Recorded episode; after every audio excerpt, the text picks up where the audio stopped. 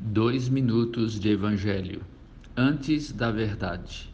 No Evangelho, até a advertência está cheia de graça, de favor e merecido. De Jesus se diz que ele era cheio de graça e de verdade. No Evangelho, a verdade sobre nosso ser nunca vem carregada de ódio ou de presunção do santo que corrige o pecador. Pelo contrário, a graça é derramada sobre nós antes da verdade sobre nós. Assim foi com a mulher prestes a ser apedrejada por ter sido pega em adultério. Nem eu te condeno. Vá e não peques mais, declarou Jesus. Antes da verdade sobre o pecado dela, não peques mais, veio a graça. Nem eu te condeno.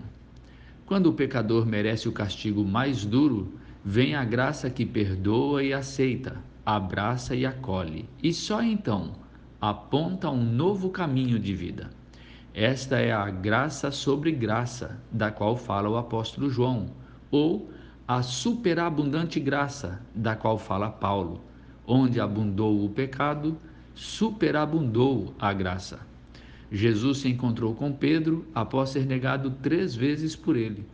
Ternura, aceitação, perdão que já estava presente no olhar de Jesus sem qualquer repreensão, apenas perguntou: Pedro, você me ama?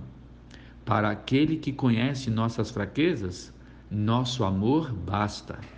Esta é a graça que podemos receber gratuitamente, sem exigências, da parte de Cristo.